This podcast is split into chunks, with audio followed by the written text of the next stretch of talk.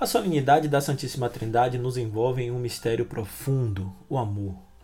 Muito já se tentou explicar esse mistério. Ele, porém, é feito um poema, não se explica, apenas se sente. Deus é amor, solidário e compassivo. O Pai tomou a iniciativa de nos amar, apesar de nossas fraquezas. Ele nunca desiste de suas criaturas. O Espírito Santo é o vínculo perfeito desse amor. Ele nos impele na vida a viver com entusiasmo, em Jesus, o amor divino se planificou em nós. Ele veio ao nosso encontro porque o amor é presença viva.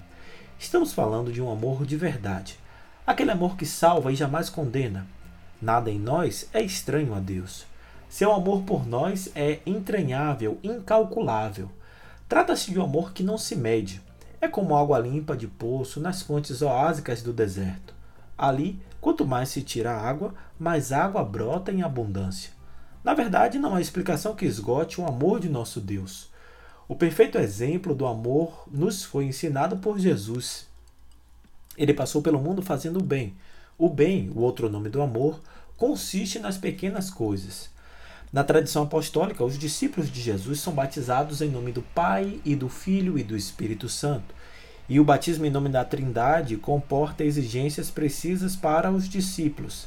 A primeira delas consiste na comunhão fraterna eclesial, inspirada no modelo trinitário.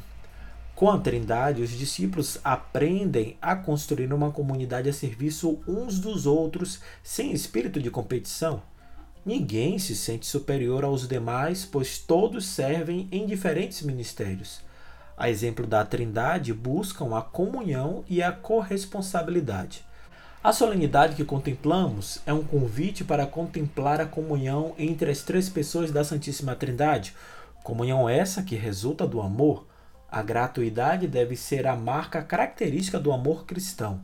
Esse ideal trinitário leva os discípulos a superar todas as formas de inimizades, contendas, rivalidades, competições, críticas destrutivas e tantas outras atitudes que não contribuem para a unidade entre irmãos. Viver desunido é uma das muitas negações da fé. Em direção contrária, a fé trinitária busca a comunhão verdadeira e profunda a exemplo do próprio Deus. Hoje é domingo, 30 de maio, e este é o podcast Santo do Dia, um podcast que conta as histórias e obras de alguns santos da Igreja Católica, e aos domingos fazemos a reflexão do Evangelho do Dia. Disponível nos principais aplicativos de podcast, você pode assinar nestes tocadores e ser notificado sempre que houver novos episódios. O nosso perfil no Instagram é o arroba podcast santo do dia. Hoje vamos refletir sobre o Evangelho da Solenidade da Santíssima Trindade, Mateus capítulo 28, versículos de 16 a 20, baseado nos roteiros homiléticos da revista Vida Pastoral, escrito pela irmã Isabel Patuso e padre Antônio Iraildo de Brito, escrevendo para a editora Paulus. Eu sou Fábio Cristiano, sejam bem-vindos ao Santo do Dia.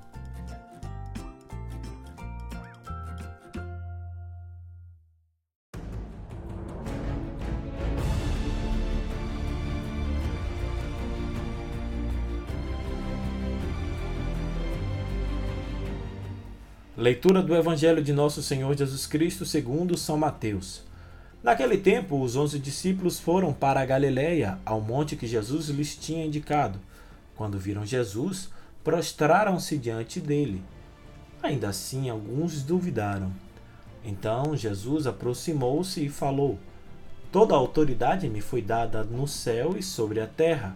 Portanto, ide e fazei discípulos meus todos os povos batizando-os em nome do Pai, e do Filho e do Espírito Santo, e ensinando-os a observar tudo o que vos ordenei. Eis que estarei convosco todos os dias, até o fim do mundo. Palavra da salvação.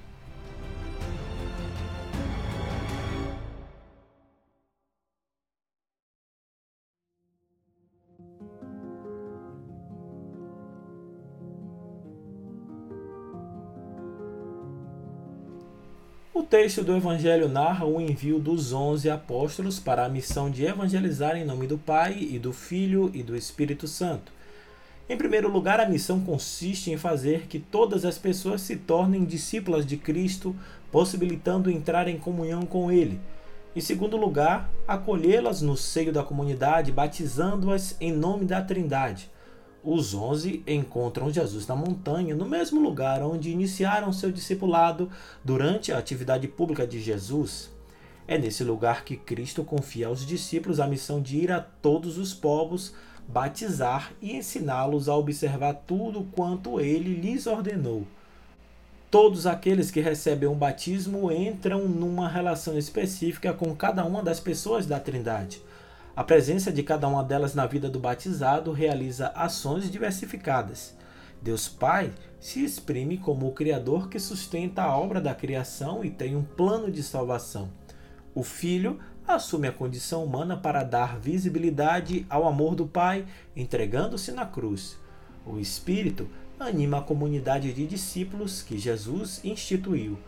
Mateus situa o início da missão dos apóstolos na Galileia, onde Jesus também desenvolveu grande parte de sua missão.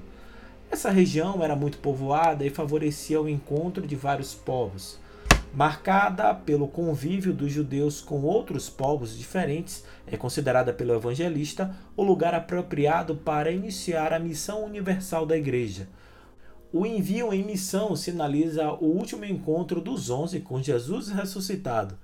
A Igreja de Jesus é essencialmente missionária e sua missão é testemunhar no mundo a proposta de salvação e libertação que Jesus veio trazer à humanidade e que deixou nas mãos e no coração dos discípulos. A primeira nota desse envio missionário é a da universalidade da missão. Os discípulos são enviados ao mundo inteiro a segunda é a catequese de iniciação à vida cristã, que a comunidade de Mateus já conhece.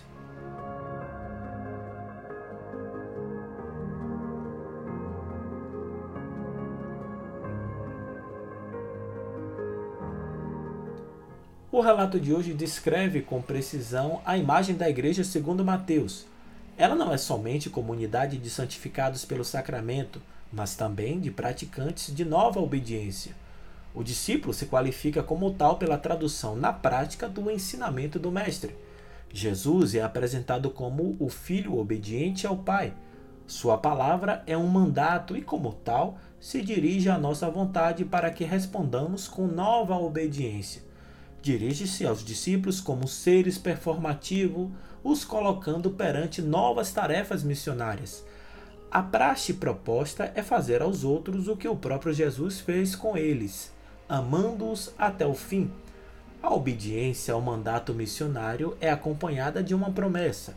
O Senhor assegura à igreja sua presença contínua e perene. O judaísmo conhecia a presença de Deus entre os fiéis observantes da lei. Aqui é Jesus quem garante que está presente no meio dos seus discípulos, daqueles que põem em prática sua palavra. A igreja não foi deixada sozinha no seu longo e cansativo caminho histórico. Jesus a acompanha, sustenta, encoraja e purifica. Se Jesus de Nazaré indicou o caminho a ser percorrido, o ressuscitado dá força para o trilharmos. O empenho encontra no dom da graça sua possibilidade radical. A comunidade dos discípulos experimenta a forte presença transformadora do seu Senhor. Cristo não veio somente para revelar às exigências definitivas do Pai, mas também para estar com os seus no caminho da obediência e do amor operante.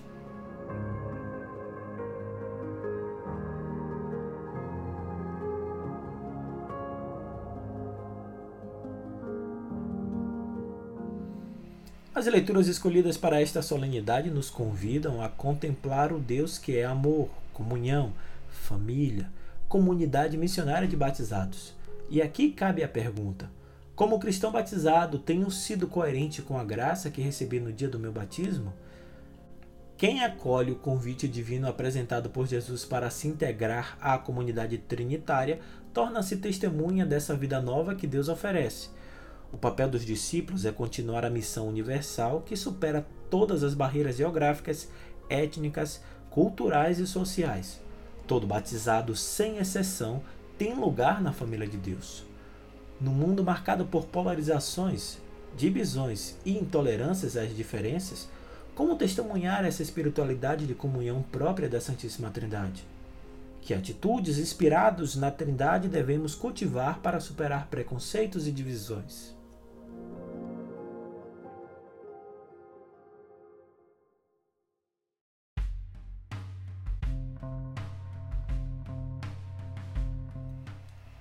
A atitude de ouvir, por exemplo, é um gesto de amor.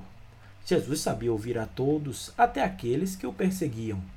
Ele era um mestre da escuta. Para nós, hoje, em um mundo tagarela e autocentrado, saber ouvir o outro transforma o mundo à nossa volta. Isso tem que ver também com nossas relações interpessoais. Na comunicação, temos a tentação de competir com o outro como se nossas palavras fossem indispensáveis. Às vezes até interrompemos o interlocutor cortando sua fala para impor a nossa. A comunicação, porém, se concretiza com o silêncio. Antes da palavra, há o silêncio, que gera a verdadeira comunicação. A Trindade é o exemplo perfeito de comunicação que gera união, fraternidade, solidariedade para um mundo novo. Neste tempo tão incerto e obscuro que a humanidade atravessa, a comunhão perfeita da comunidade divina nos ensina a amar e a superar as indiferenças do mundo.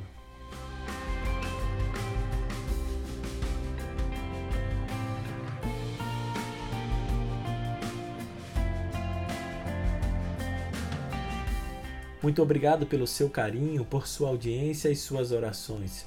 Se você gostou dessa reflexão, encaminhe, indique ou compartilhe com quem você acredita que gostaria de ouvir também. Que Deus os abençoe a todos. Tenham uma semana de coragem, esperança, sabedoria e saúde. Se cuidem e se protejam por você e por quem você ama. Até o nosso próximo encontro. Deus nos amou primeiro.